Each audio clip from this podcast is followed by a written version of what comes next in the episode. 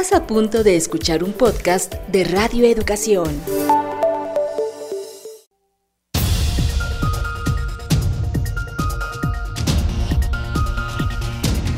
Noticiarios Pulso. Noticiarios Pulso.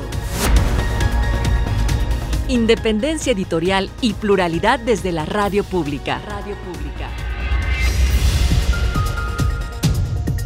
Información que gira en torno al mundo a nuestro mundo, nuestro mundo.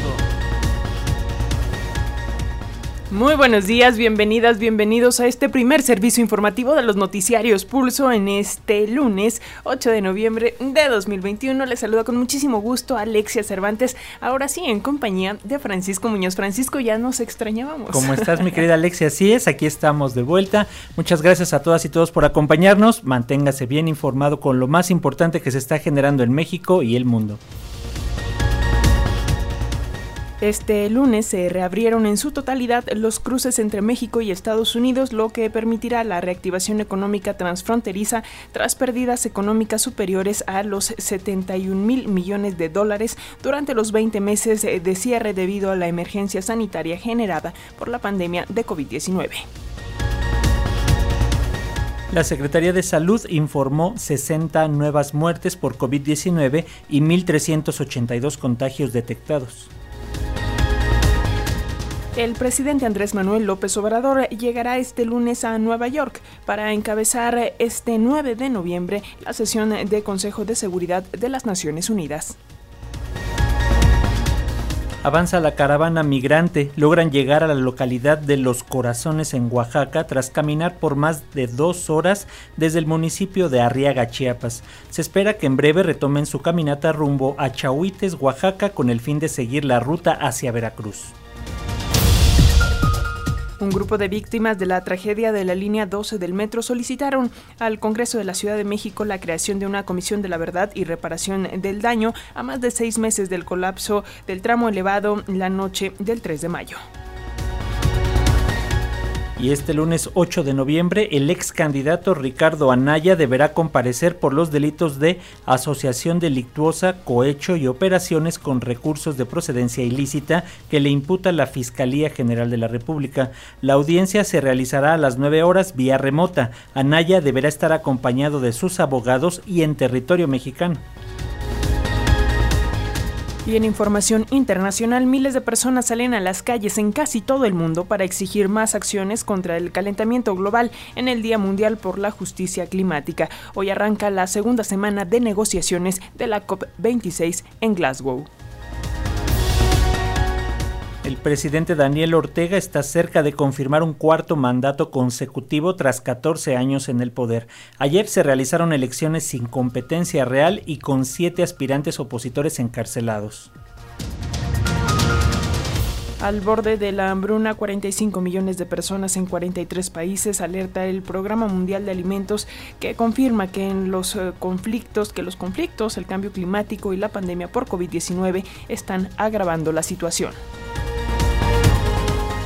Cumple 50 días la erupción del volcán Cumbre Vieja en la isla de La Palma. Científicos afirman que no hay indicios de que la erupción de este volcán vaya a terminar en el corto plazo.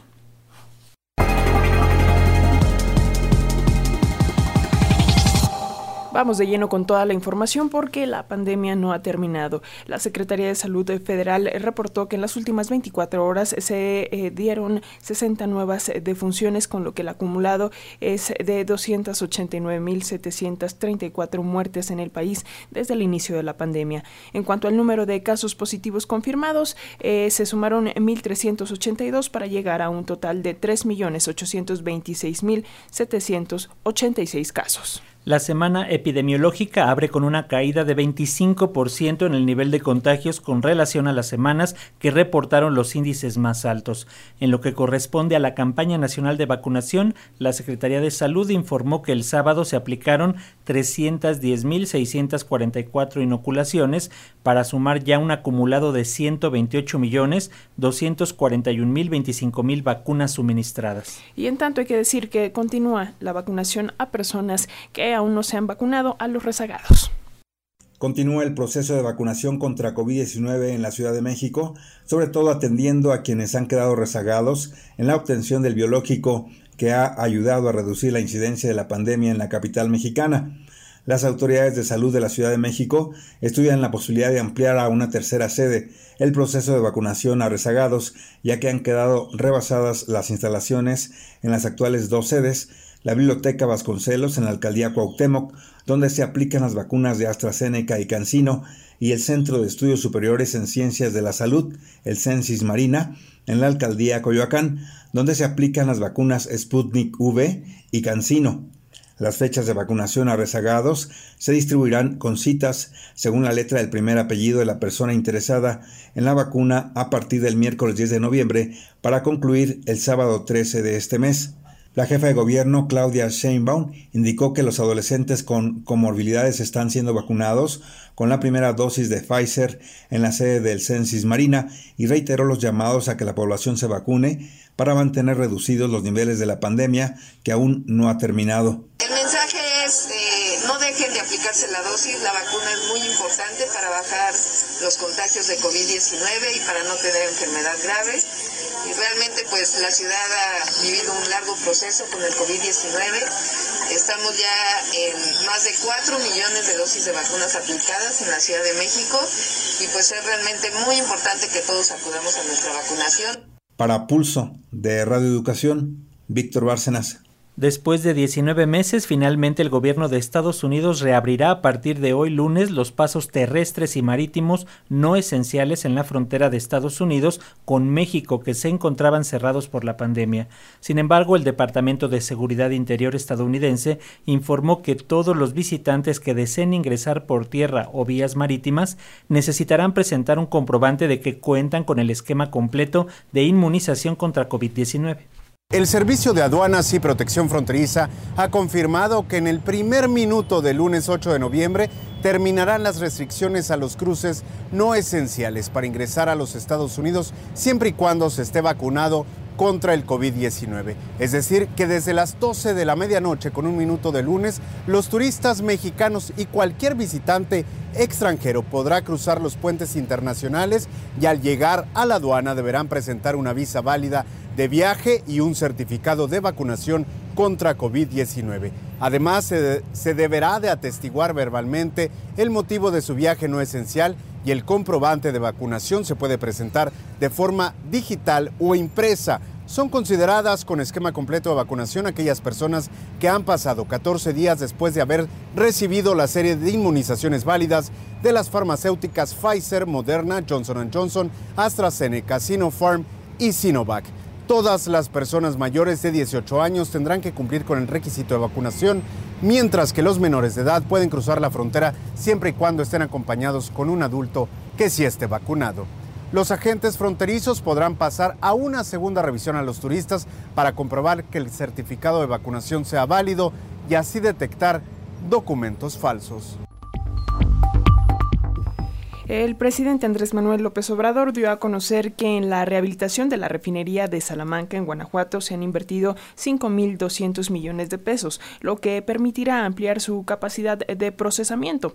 Desde Guanajuato el mandatario afirmó que los trabajos de mejoramiento están dando resultados, ya que al inicio de su gobierno esta refinería tenía la capacidad de procesar 90 mil barriles diarios y que actualmente son alrededor de 110 mil barriles al día. El mandatario también informó que, su gobierno invertirá 60 millones de pesos para modernizar las instalaciones de la refinería de Tula Hidalgo y terminará la coquizadora que Enrique Peña Nieto dejó inconclusa.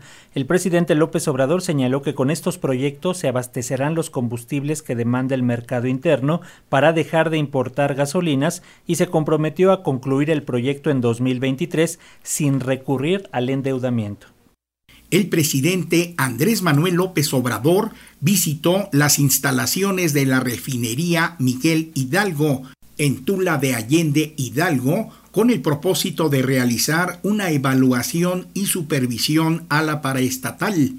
Lo anterior dentro de las reuniones de trabajo que lleva a cabo en varias refinerías, entre ellas las de Tula, Salamanca y Madero minutos antes de las 11 de la mañana de este 7 de noviembre, cuando el mandatario acudió al complejo petrolero ubicado sobre la carretera federal Jorobas-Tula a bordo de una camioneta de color negra seguida de un convoy junto con otras dos unidades automotoras más de las mismas características donde viajaban trabajadores del gobierno federal se conoció que el gerente de la refinería de Tula, Felipe Careaga Campos, recibió al mandatario y lo guió en un recorrido a las instalaciones que es custodiada por elementos del ejército mexicano, el presidente López Obrador resaltó que a diferencia de otros gobiernos en que las pocas labores de rehabilitación de las refinerías se las daban a particulares, ahora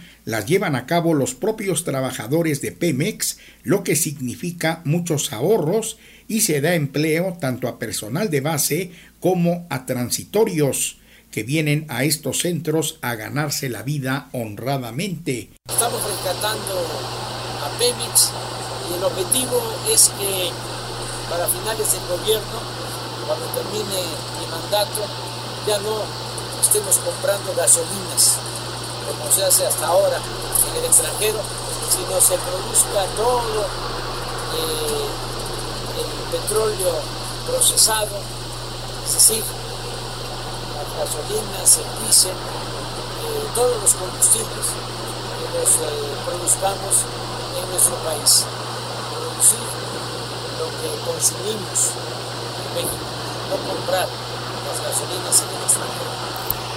La refinería de Tula, la segunda instalación de mayor tamaño de petróleos mexicanos, reanudó sus operaciones luego de que una protesta de maestros bloqueó las vías de entrada y salida para trasladar combustóleo durante tres semanas. La refinería, ubicada en Hidalgo, tiene una capacidad de 315 mil barriles por día y en agosto procesó unos 146 mil barriles por día de crudo, en su mayoría ligero, promediando 153.400 barriles por día en lo que va del año, según datos oficiales de Petróleos Mexicanos. Para Pulso de Radio Educación, Reinaldo Cerecero. El presidente Andrés Manuel López Obrador asistirá a la sede de la Organización de las Naciones Unidas en Nueva York, en Estados Unidos, en donde dará un mensaje sobre corrupción y desigualdad. De acuerdo con el eh, presidente López Obrador, el martes 9 de noviembre dará su mensaje en vivo desde la sede de la ONU. Esto será a las 8 horas de la Ciudad de México con música de mariachi habanero, así se llama el mariachi, integrantes de la comunidad mexicana y simpatizantes de Morena en Nueva York recibirán la tarde-noche de este lunes al presidente Andrés Manuel López Obrador en su llegada al Aeropuerto Internacional John F. Kennedy para encabezar un día después la sesión del Consejo de Seguridad de Naciones Unidas. Las redes morenistas han organizado lo que denominan el AMLO Fest y el AMLO Fest After Party, que acompañará desde las 8 de la mañana al mandatario del martes afuera de la ONU para que dé su participación en esta sesión del Consejo de Seguridad y más tarde harán una fiesta con grupos musicales en Brooklyn en el Azteca Hall para la cual se ha dispuesto más de 3.500 entradas gratuitas para quienes viven en la región triestatal en Nueva York, New Jersey y Connecticut. Y bueno, para hablar de este viaje y de la posición de México ante el Consejo de Seguridad de la ONU, agradecemos a la doctora Iliana Rodríguez Santibáñez eh, que nos tome la llamada. Ella es abogada internacionalista y experta en estos temas. Muy buenos días, doctora. Hola, hola. Parece que... Ah, tenemos ahorita un problema con la línea, se cayó la llamada, pero ya está la, la doctora lista. Lo que pasa es que está en el aeropuerto, está en, esperando su vuelo. Ojalá y podamos eh, tenerla antes de que aborde el avión y podamos platicar acerca de esta visita del presidente Andrés Manuel López Obrador allá a Nueva York. Vamos a preguntarle porque va a ser su segunda salida del mandatario. Recordemos que la primera fue en visita a Donald Trump y ahora va pero a la sede de la ONU allá en Nueva York. Vamos a lograrlo. Aquí está la doctora. ¿Cómo está, doctora Ileana? Bienvenida. ¿Qué tal? Muy buenos días, gracias por la entrevista. No, muchas gracias por estos tiempos, sabemos que anda corriendo para el avión. sí, así es. Pero a la orden, a la orden. Gracias. Eh, pues rápidamente, eh, doctora, ¿qué nos puedes decir de la segunda visita al exterior del presidente López Obrador, ahora allá en Nueva York, a la sede de la ONU? Gracias. Es una visita muy importante, un gran espaldarazo al a quien preside la delegación de México ante Naciones Unidas, el embajador Juan Ramón de la Fuente. Em, nada más un poco para poner en contexto a nuestro público, hay que decir que Naciones Unidas hoy por hoy es el órgano más relevante en el mundo donde se concilia la voz de 193 estados. Esa gran organización tiene cinco órganos y uno de ellos es precisamente el Consejo de Seguridad, que es el único órgano de esa organización que tiene decisiones vinculantes u obligatorias para los estados. Ese Consejo de Seguridad se compone por 15 miembros, de los cuales cinco son los miembros vencedores de la Segunda Guerra Mundial, llamados miembros permanentes, como lo son China, Estados Unidos, Francia, el Reino Unido y la República Federal Rusa. Los otros 10 miembros se van votando cada dos años para participar en ese gran consejo y asumen la presidencia de ese mecanismo una vez eh, en un mes en ese periodo de años en el que están. Esta vez le toca a México presidir al Consejo de Seguridad en este mes y la visita del presidente va en congruencia a esa presidencia y va de la mano con los ejes que Juan Ramón de la Fuente y la misión de México en Naciones Unidas va a presentar.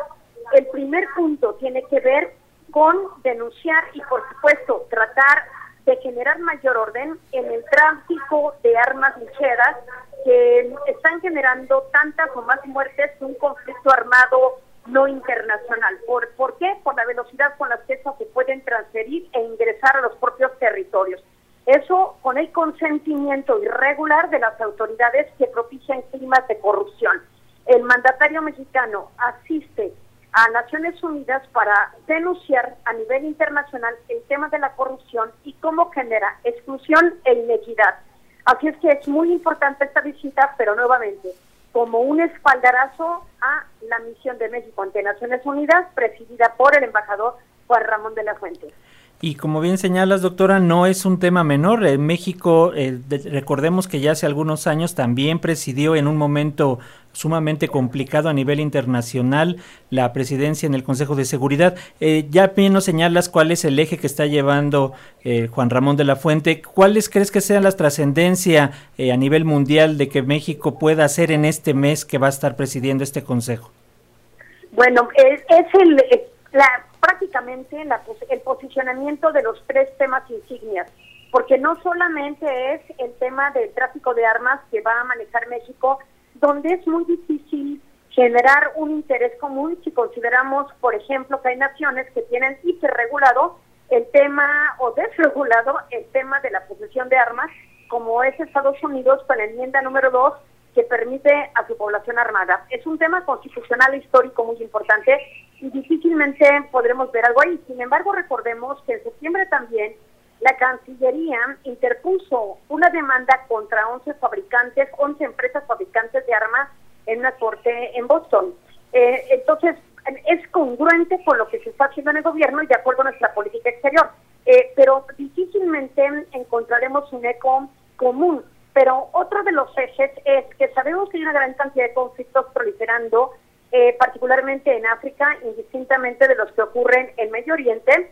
Y em, allí México está proponiendo nuevamente el diálogo a partir del arreglo pacífico de solución de controversias que se encuentra adscrito en el artículo primero, segundo y trigésimo tercero de la Carta de Naciones Unidas en conciliación con el principio del artículo 89, fracción 10 de nuestra Constitución, que previene precisamente el uso de mecanismos pacíficos para la solución de controversias. Entonces, México también va a, impulsar esa iniciativa de recordarle al mundo lo importante que es eso y como tercer elemento insignia es propiciar el diálogo entre los órganos de Naciones Unidas para generar mayor sinergia de cooperación entre cada uno de estos. Entonces, estos temas, cualquiera de los tres que llegue a pasar, son muy importantes para México, nos visibiliza y la otra es, en este momento México y San Vicente y Granadina son los estados que representan a América Latina y por supuesto a la zona del Caribe. Entonces, eh, tenemos ahorita, recuerden, un impulso importante con la CELAC. Así es que eh, alguno de esos tres temas pasará, pero si no, por lo menos quedará escrito en los anales de la historia por una quinta vez en que México ha ocupado la, la, presidencia, o por lo menos estar en el Consejo de Seguridad de estos dos años, eh, temas muy importantes para eh, el mundo. Rápidamente y agradeciéndole mucho estos eh, minutitos, doctora, ¿cómo ve esta pues situación de que el presidente no se va a reunir con migrantes allá en Estados Unidos, allá en Nueva York? Dijo que él les va a dar un mensaje en vivo, pero eh, ¿cómo tomar esta situación? Bueno, me parece que debe ser un tema de prudencia en el sentido de lo que pretende hacer. El, ahorita el principal eje es evitar la corrupción, denunciar la corrupción, exhibirle y generar sinergias en estos temas tan importantes. Dirigirse a grupos de migrantes en este momento, pues eh, puede ser un poco complicado si consideramos que tampoco está asistiendo a la zona fronteriza, que es donde mayor problemática tenemos de los dos lados de la frontera. Entonces, me parece que es no reunirse no es, em, es, no es evitar un problema, sino en todo caso no dar una señal de cierta proclividad a ciertos grupos de migrantes en determinados territorios. Es no politizar la agenda, que en este momento tiene un objetivo muy claro, que es anticorrupción. Y sabemos muy bien que el tema de migración sin visados o migración irregular se da al auspicio de aquellos territorios que propician prácticas de corrupción y que miran para otro lado cuando se trata de exigir documentos ante esta necesidad de salvaguardar la vida de los migrantes. Pero finalmente hay ese componente de corrupción. Así es que me parece que es una situación de no reunirse por un tema que no va de acuerdo a la gente que en este momento se quiere llevar. Sí está bien que dé un mensaje, pero reunirse no creo que sea ignorarlos. En todo caso, que es, creo que es un tema para no quitarle visibilidad a la misión de México en Nueva York. Muy bien, pues muchas gracias, doctora Ileana Rodríguez Santibáñez. Siempre es un gusto escucharte y sobre todo todos tus conceptos para las audiencias de Radio Educación. Nos escuchamos próximamente. El gusto es mío y que tengan una gran semana. Hasta pronto. Hasta pronto. Avanza la caravana migrante y logra llegar a la localidad de Los Corazones, en Oaxaca, tras caminar por más de dos horas desde el municipio de Arriaga, en Chiapas. Se espera que en breve retomen su caminata rumbo a Chahuites, en Oaxaca, con el fin de seguir la ruta hacia Veracruz. Por el momento se mantienen como un grupo unido para evitar ser detenidos por autoridades del Instituto Nacional de Migración o de la Guardia Nacional y continuar con su objetivo de llegar a la Ciudad de México. La caravana cumplió su segunda semana de travesía por el sur de México. Sin embargo, tienen los ánimos mermados tras la muerte de un cubano a manos de la Guardia Nacional, así como el posterior choque con las autoridades que dejó varios detenidos. Luego de varias horas de caminar bajo el sol y de soportar las inclemencias del tiempo, migrantes, hombres, mujeres, niños y ancianos que forman parte de la caravana, inició su caminata sobre el tramo carretero Arriaga-Tapanatepec, esto ya en Oaxaca. De acuerdo con los mismos migrantes, quienes intentaban llegar a Tuxtla Gutiérrez, se regresaron, decidieron seguir su paso con la mayoría de los extranjeros, ya que quienes iban a la capital de Chiapas era un 40% de niños que no soportaron ni el calor ni la subida de los cerros a través de la carretera. Algunos de los que migran dicen tener temor que las distintas corporaciones policíacas, entre las que también se encuentran elementos de la Guardia Nacional y del Instituto Nacional de Migración, no les permitan continuar su trayectoria hacia Oaxaca y puedan ser detenidos, lo que podría generar un enfrentamiento como los muchos otros que han ocurrido desde que salieron de la ciudad de Tapachula. Por su parte, el presidente de la Barra de Abogados Penalistas y defensor de los derechos humanos en Chiapas, Noé Albores, señaló que es necesario implementar un mecanismo para convocar a migrantes y autoridades para evitar enfrentamientos y agresiones recíprocas. Y es bien cierto, eh, se está encubriendo una migración clandestina otorgándoles fuentes de empleo y eso totalmente ilegal por parte de las autoridades, ya sea la presidencia municipal, ya sea la presidencia de la República, no debe alentarse este tipo de situaciones porque nos va a generar un caos mayor. Yo no sé qué es lo que pretende el gobierno al otorgarles pases de permanencia aquí en el Estado mexicano. Y mucho menos, es bastante reprobable que se les otorgue empleo. Estamos conscientes que son gentes que vienen con muchas necesidades, pero los mexicanos también tenemos necesidades más apremiantes que hay que atender. Desde Chiapas, en pulso de Radio Educación, Carlos Rafael Coutinho. Más de la tragedia de la línea 12 del metro solicitaron al Congreso de la Ciudad de México la creación de una comisión de la verdad y reparación del daño a más de seis meses del colapso del tramo elevado la noche del 3 de mayo.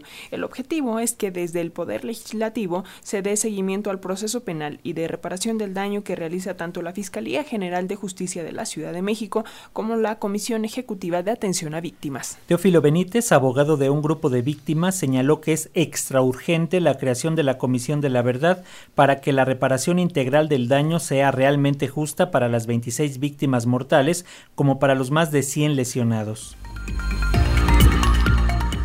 Este lunes 8 de noviembre, el ex candidato panista Ricardo Anaya deberá comparecer por los delitos de asociación delictuosa, cohecho y operaciones con recursos de procedencia ilícita que le imputa la Fiscalía General de la República. La audiencia se realizará a las 9 horas vía remota y Anaya deberá estar, deberá estar acompañado de sus abogados y en territorio mexicano. Ricardo Anaya fue inculpado por el ex titular de Petróleos Mexicanos, Emilio Lozoya Austin, hoy preso en el reclusorio norte de la ciudad de de México de haber recibido sobornos millonarios de la empresa brasileña Odebrecht para votar a favor de la reforma energética. En tanto, el exdirector de Pemex, Carlos Treviño Medina, rechazó las acusaciones en su, en su contra de haber recibido supuestamente 4 millones de pesos en cumplimiento de una promesa hecha en 2008 por la firma del contrato de suministro de etano de Pemex Exportación y Producción a la brasileña Baxfrim, filial de Odebrecht. Este personaje, Carlos Treviño, eh, de acuerdo con el diario El Universal, procederá a denunciar a Emilio Lozoya Austin, exdirector también de la petrolera mexicana, y a los funcionarios de la Fiscalía General de la República, dice por falsedad de declaraciones y porque la autoridad además las considera creíbles. Este lunes la coalición Va por México, conformada por el PAN, el PRI y el PRD, presentará su proyecto de presupuesto alternativo para 2022. El objetivo es una resignación de recursos e incrementos en materia de fortalecimiento al federalismo, seguridad pública, proyectos de infraestructura, reactivación económica y al programa de estancias infantiles. A la presentación de la propuesta del presupuesto alternativo han sido convocados además de los coordinadores de los tres grupos parlamentarios en la Cámara de Diputados, legisladores y los presidentes del PRI, PAN y PRD. Sin embargo, ya con el dictamen casi sobre la mesa que se presentará este lunes eh, a legisladores de la Comisión de Presupuesto de la Cámara de Diputados, el coordinador de Morena, Ignacio Mier Velasco, confesó que no conoce el proyecto alterno de presupuesto 2022 de la oposición y en tanto los panistas tratan de corregir los daños ocasionados por las declaraciones de su dirigente Marco Cortés, quien reconoció que habría una derrota electoral en 2022 y en 2024. El propio Marco Cortés llamó a todos los panistas a trabajar arduamente los próximos tres años para consolidar al partido como la primera fuerza electoral del país, eso dice, y una alternativa para dar un nuevo rumbo a México. La renuncia de Paola Félix Díaz a la Secretaría de Turismo de la Ciudad de México se debe a que decidió viajar en un avión privado violando los principios de austeridad de la actual administración, ya que el dinero incautado por las autoridades de Guatemala no era de ella, sino de otra persona, así lo informó la jefa de gobierno capitalino, Claudia Sheinbaum. Cuestionada sobre un posible conflicto de interés de la exfuncionaria por viajar en un vuelo privado con empresarios, eh, que además son contratistas u opositores al gobierno actual, la jefa de gobierno reiteró que hasta el momento su error fue viajar en un avión privado cuando debió utilizar un vuelo comercial para viajar a la ciudad de Antigua, en Guatemala, para ir a la boda del titular de la Unidad de Inteligencia Financiera de la Secretaría de Hacienda, Santiago Nieto, y la consejera electoral, Carla Humphrey. Hay que decir, toda esta situación derivó de que el periodista Darío Celis diera a conocer que en su viaje a Guatemala la funcionaria había sido detenida y que le habían incautado 25 mil dólares. Posteriormente, el diario Reforma señaló que no la detuvieron solo a ella, sino a todos los pasajeros y que el dinero incautado en realidad pertenecía al director del Universal, Juan Francisco Ili Ortiz. La jefa de gobierno de la Ciudad de México, Claudia Sheinbaum, anunció que aceptó la renuncia que presentó a su cargo la secretaria de Turismo, Paola Félix Díaz. En un breve mensaje dado a conocer la tarde del sábado, Claudia Sheinbaum indicó que fue aceptada la renuncia después de que la funcionaria presentara oficialmente su petición de separación del cargo. En el escueto comunicado se señala que los principios de la austeridad republicana son fundamentales para el gobierno capitalino, por lo que se refrenda el compromiso con la honradez y transparencia. Versiones del periodista Darío Celis afirmaron en Twitter que la ahora exfuncionaria capitalina fue detenida el pasado 5 de noviembre en el aeropuerto Aurora de Guatemala cuando quiso introducir de forma ilegal a México 25 mil dólares en efectivo. En la misma red social, Paola Félix Díaz respondió al periodista Darío Celis, si tienes pruebas de que me detuvieron en Guatemala, preséntalas, si no, retráctate. Si no lo haces, te demandaré por daño moral. En otro mensaje, la ahora ex titular de turismo también escribió este sábado, me encuentro en Guatemala, en un evento social al que fui invitada, viajé en un vuelo privado. Es falso que haya sido detenida y es falso que el vuelo lo pagó un proveedor. No he cometido ninguna actividad ilícita, pero he decidido poner a disposición de Claudia Sheinbaum mi renuncia. Para Pulso de Radio Educación, Víctor Bárcenas. Hay que decir que de acuerdo con declaraciones del propio dueño de El Universal, no eran 25 mil dólares, sino 35 mil que supuestamente serían utilizados para tratamientos médicos personales en Los Ángeles, a donde se dirigiría en avión privado después de la referida boda en Guatemala.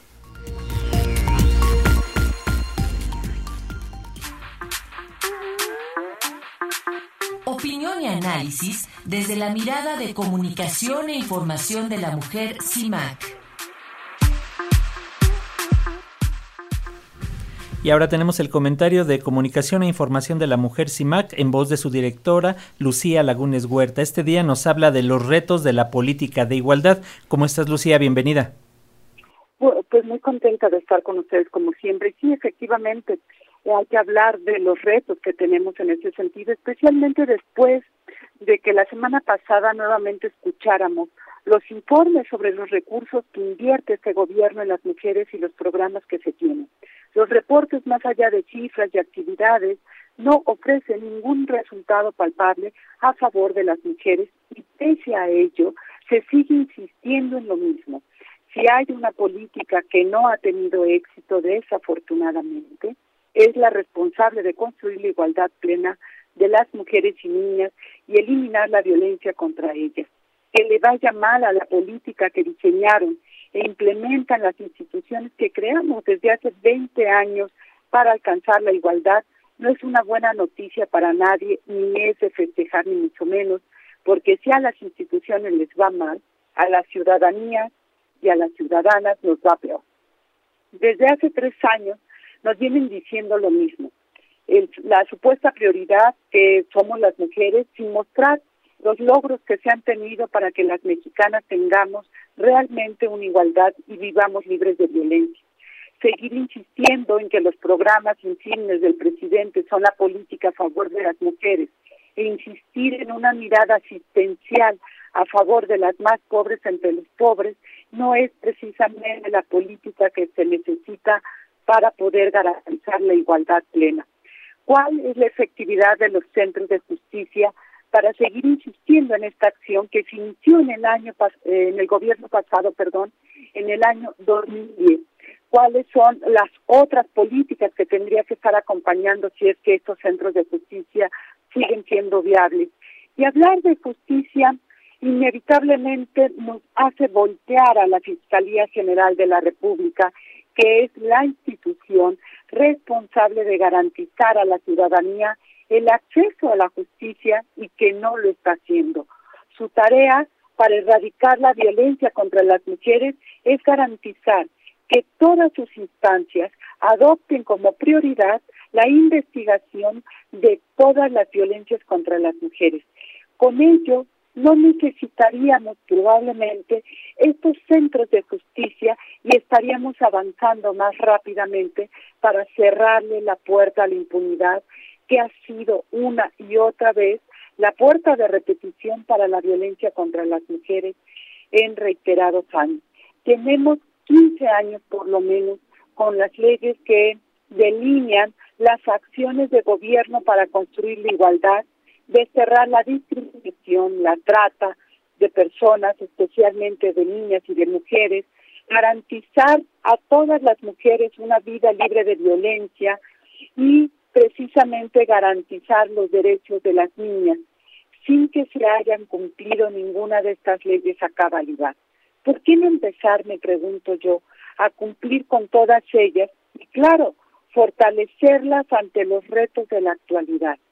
Mientras la política para erradicar la discriminación y desigualdad de mujeres y niñas sigue mirada en la marginalidad sin las instituciones del Estado como entes articuladores de la política de igualdad, pocos resultados se podrán tener en la transformación que se requiere en este país para dejar de tener precisamente las cifras lacerantes sobre violencia contra mujeres y niñas que son producto de la desigualdad ancestral que vivimos las mujeres. En tres años no hay un resultado que nos revele que la igualdad de las mexicanas ha aumentado con la política de este gobierno. Y por desgracia, no tenemos en el horizonte cercano el escenario posible cambio, porque se están más preocupadas en agradar al presidente que lograr la verdadera transformación social que se requiere. Se habla de construir un nuevo pacto social, pero este puede lograrse si no se reconoce a las mujeres como ciudadanas plenas, cuyos derechos están siendo violentados, si se insiste en mantenerlas como seres desamparados, necesitados de protección, no hay pacto social posible, porque solo pactan quienes son reconocidos con esa calidad de ciudadanía para, los, para lograrlo.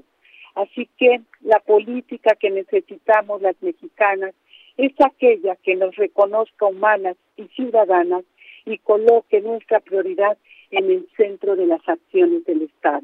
De lo contrario, vamos a seguir teniendo mucho discurso, pero poca efectividad.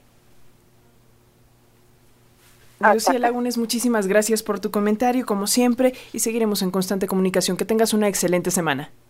Muchas gracias, hasta luego.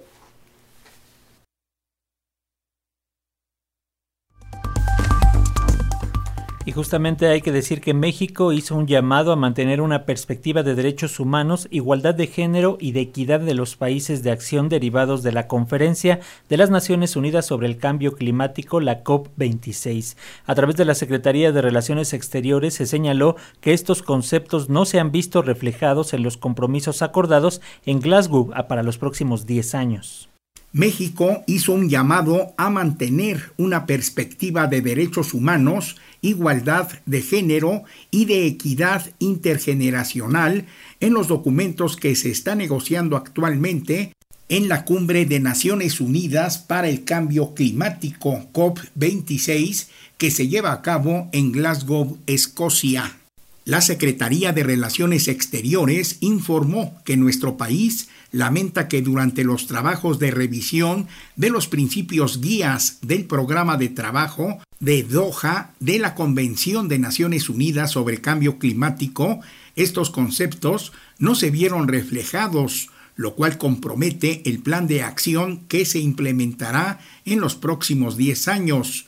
Apuntó que México tiene una política exterior en derechos humanos y una política exterior feminista, mismas que comprometen la inclusión de una perspectiva de derechos humanos y de igualdad de género en las actividades de foros internacionales. La dependencia aseguró que durante las negociaciones de la COP26 impulsa la inclusión de una perspectiva de derechos humanos para garantizar que la gobernanza de materia climática y las actividades atiendan a las garantías de mujeres, niñas y pueblos indígenas. La Secretaría de Relaciones Exteriores señaló que no solo se trata de una cuestión de coherencia entre los diversos textos de la Convención, sino que es un asunto de principios. Además, enfatizó que las personas que se manifiestan ahora en las calles de Glasgow observan el trabajo de los funcionarios de los distintos países en espera de que estén a la altura de las circunstancias. Cabe destacar que la tarde de ayer se manifestaron más de 50.000 personas, según los organizadores de las protestas, quienes recorrieron las calles del centro de Glasgow para pedir justicia climática y exigir a los líderes políticos mundiales que se reúnen en la cumbre más acción para frenar el cambio climático. La COP26 se celebra del 31 de octubre al 12 de noviembre y en ella se discute la gobernanza internacional en cambio climático, así como las acciones globales en favor de la conservación del medio ambiente. Para Pulso de Radioeducación, Reinaldo Cerecero. Y en noticias internacionales, en el marco justamente de la Conferencia de Naciones Unidas sobre el Cambio Climático, esta COP26, cientos de miles de personas en casi todos los continentes salieron a las calles para exigir más acciones contra el calentamiento global. En Glasgow, donde se desarrolla la COP26, al menos 100.000 personas asistieron a las concentraciones para condenar a líderes del gobierno de todo el mundo por no lograr hasta el momento acuerdos que generen acciones rápidas para frenar el calentamiento global. Estas movilizaciones también se realizaron en Kenia, en Turquía, Francia, Brasil, Australia, Canadá, México y Estados Unidos, entre otros países. Hay que decir que la cumbre esta semana entra en su recta final y se esperan consensos sobre el recorte de emisiones y la financiación sostenible a los países en vías de desarrollo. Según datos de la Organización de las Naciones Unidas, de cumplirse las medidas anunciadas hasta ahora, solo se reducirán 9 gigatoneladas de CO2 frente a las 22 que deben eliminarse de 2030, antes de 2030 para lograr limitar el calentamiento del planeta este siglo a 1.5 grados, tal y como lo establece el Acuerdo de París.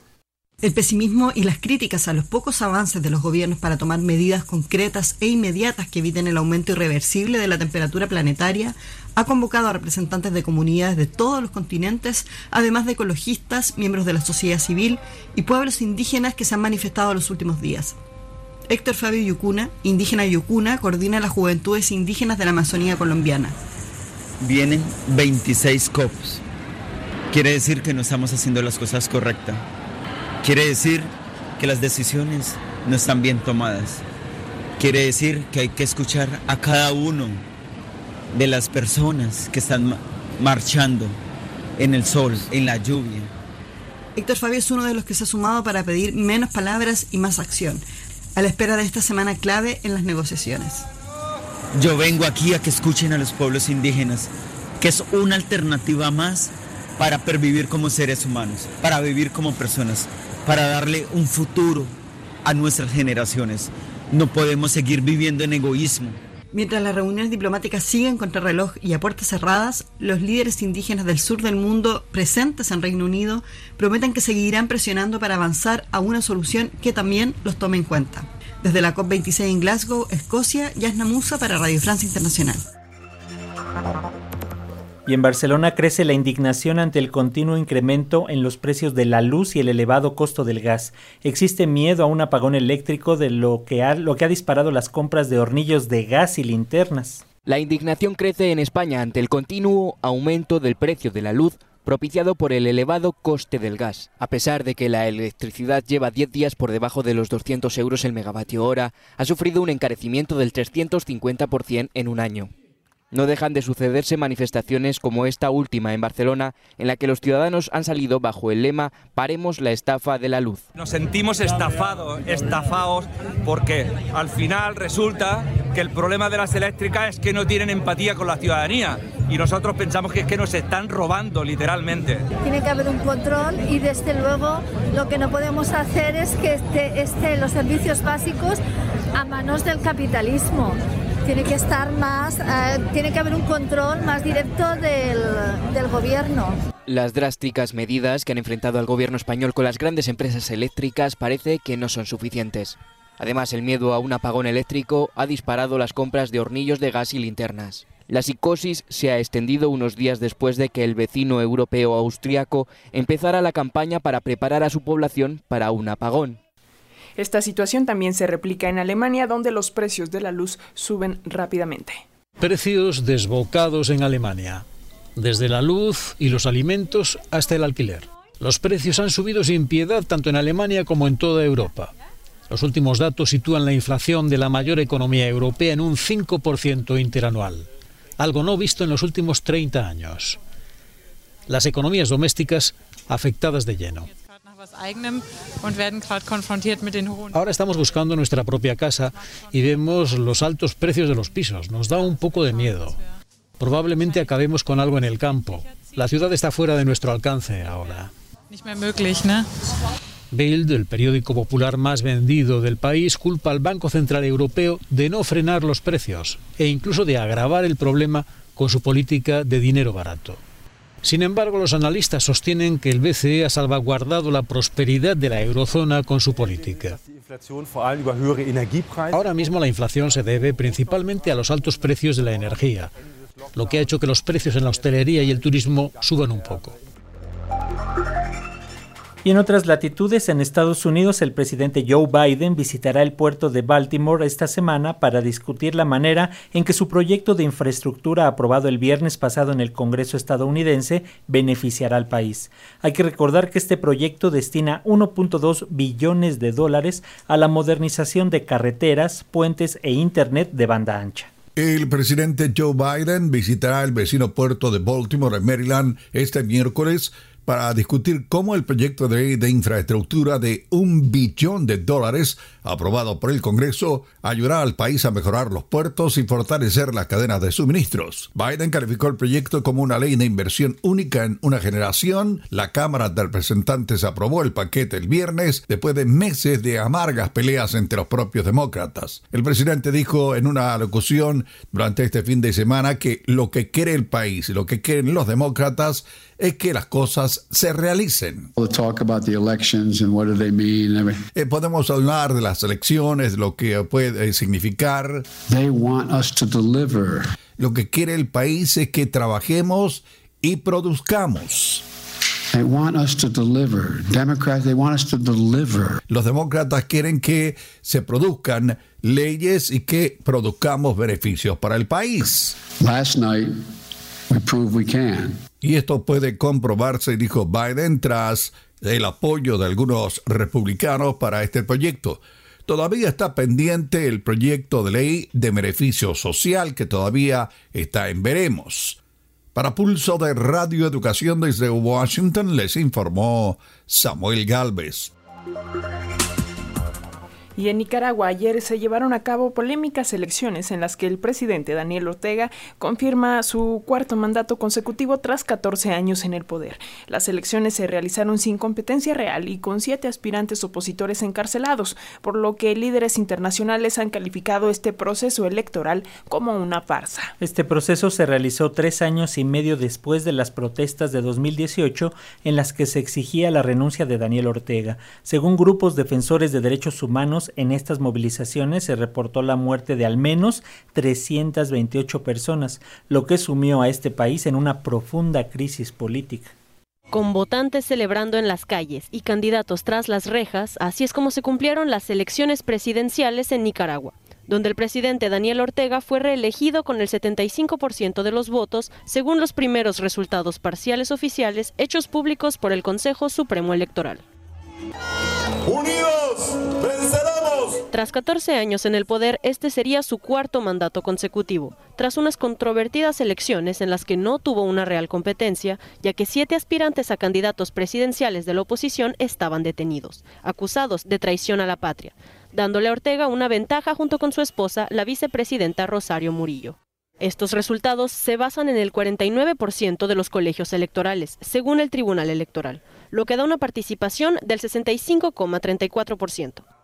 Sin embargo, un observatorio cercano a la oposición, Urnas Abiertas, dio una tasa de abstención del 81,5%, basándose en los datos de 1.450 observadores no autorizados presentes en 563 colegios electorales.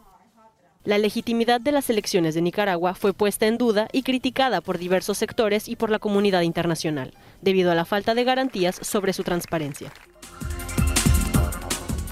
Al borde de la hambruna, 45 millones de personas en 43 países, así lo alertó el Programa Mundial de Alimentos tras señalar que los conflictos, el cambio climático y la pandemia por COVID-19 están agravando esta situación. Según datos del programa, a principios del año se tenían estimadas 42 millones de personas en hambruna, pero la cifra creció al sumarse 3 millones de personas con hambre en Afganistán. Una progresión que en buena medida se explica por las últimas evaluaciones que revelan que otros 3 millones de personas sufren hambre en Afganistán. Hace algunos días, imágenes de padres vendiendo o cazando a sus hijos de corta edad fueron difundidas por las televisiones occidentales. Otras familias, según responsables del Programa Mundial de Alimentos, se ven obligadas a alimentarlos con insectos, hojas silvestres o cactus. En Afganistán, la sequía, combinada al colapso económico, ha llevado a las familias al límite, mientras que en Siria, unos 12 millones 400 mil personas personas no saben cuándo volverán a tener un plato de comida. Un fenómeno que también se observa en Etiopía, Haití, Somalia, Angola, Kenia y Burundi, según la agencia de la ONU con sede en Roma. El Programa Mundial de Alimentos estima que el coste para evitar la hambruna en todo el mundo asciende ahora a 7 mil millones respecto a los 6.600 millones de dólares a comienzos de año, en momentos en que las fuentes tradicionales de financiación están saturadas. Y Europa nuevamente es el epicentro de pandemia por COVID-19. De acuerdo con la Organización Mundial de la Salud, se observa un aumento constante de casos en todo el continente debido a la poca aceptación de las vacunas entre la población. Frente a esta situación, la Organización Mundial de la Salud recomendó cambiar la táctica y pasar de reaccionar ante las oleadas de COVID a evitar que se produzcan. Así es, Francisco. Y en Rusia, tras concluir la semana de vacaciones, eh, de vacaciones COVID, los contagios y muertes se mantienen en cifras récord. El hospital de Domodedovo fue uno de los primeros del país en recibir masivamente pacientes con COVID en enero de 2020, cuando tuvo que curar un centenar de turistas chinos contaminados durante un vuelo. Casi dos años y una campaña de vacunación después, siguen llegando pacientes graves a la ala COVID roja. Nuestra corresponsal Anissa El Jabri habló con dos enfermos de unos 50 años de edad. Ninguno de los dos se ha vacunado. Intenté dormir sin máscara de oxígeno, pero la tos es muy fuerte, entonces el médico me impide quitármela. Yo no diría que desconfío de la vacuna, es que es solo que no tengo tiempo de ir a vacunarme. Se supone que con la vacuna no te contagias, pero he visto que gente vacunada se enferma de todos modos. Nos dicen que con la vacuna es menos grave, pero no me convence. Yo pienso que en realidad no te protege para nada. Palabras que irritan al jefe del hospital, el doctor Andrei Osipov. Estas personas me sacan de quicio, por no decir algo peor. No entenderán hasta que les toque perder a un familiar, a un hijo o a un amigo. El gobierno alertó sobre la carga laboral y psicológica de los médicos en esta situación. Según un reciente sondeo, uno de cada tres médicos en Rusia se plantea abandonar la profesión. Muchísimas gracias a todos, a todos por sus comentarios. Tenemos eh, una eh, petición de Ede, no nos dice su apellido, pero nos comparte una alerta Amber eh, de familiares de ella. se trata de una niña de nombre Martina Musiño Arciga, que desapareció el 1 de noviembre de 2021 en Yucatán. Tiene seis años de edad, cabello lacio, castaño claro y ojos de color azul. Mide un metro con 10 centímetros y pesa 15 kilos. No hay datos de su vestimenta, tampoco hay eh, señas particulares de acuerdo con esta alerta Amber y desapareció, desapareció en Mérida, Yucatán. El teléfono de contacto es 800 00 26 237, otra vez 800 00 26 237.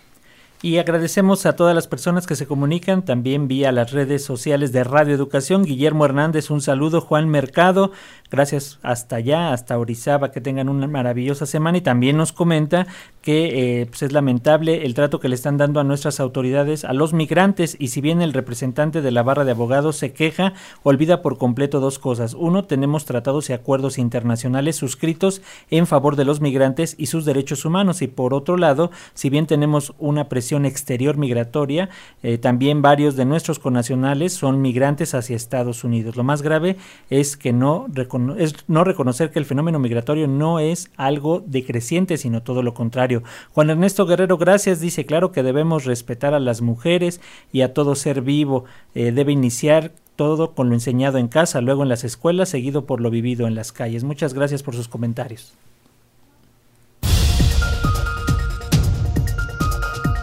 Radio Educación presentó Noticiarios Pulso. Noticiarios Pulso. Independencia editorial y pluralidad desde la radio pública. Radio pública. Información que gira en torno al mundo. A nuestro mundo. Nuestro mundo. Van saludos eh, de pilón para Emma Reyes, también para Diana Castellanos y para Radio Maíz. Quiero decirles que trabajamos para ustedes en la redacción Manuel Mora, la coordinación nacional de Aida Aguilar y la coordinación internacional y realización de Ángeles Medina. La grabación y edición de las notas Fortino Longines, controles técnicos aquí en cabina Ramiro Romero, las redes sociales Tania Nicanor y Roberto Hernández. Nos despedimos este lunes, mi querida Alexia Cervantes. Y Francisco Muñoz. Gracias.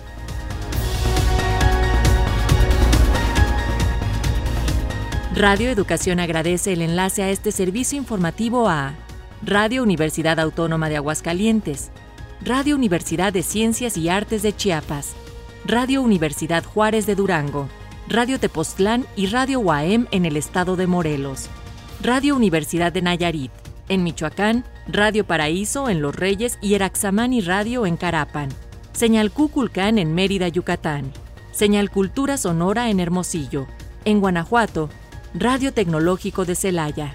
En Guerrero, Radio Ometepec e Iguala Radio.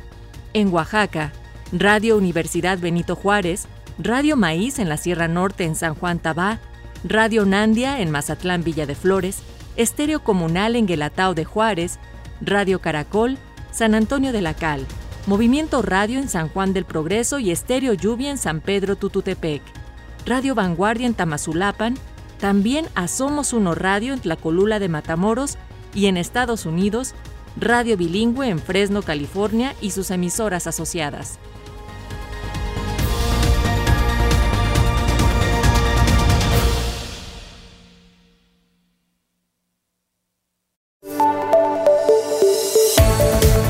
Si quieres escuchar diariamente todos nuestros servicios informativos, acércate a Radio Educación Visita www.radioeducacion.edu.mx. Vibra la radio pública.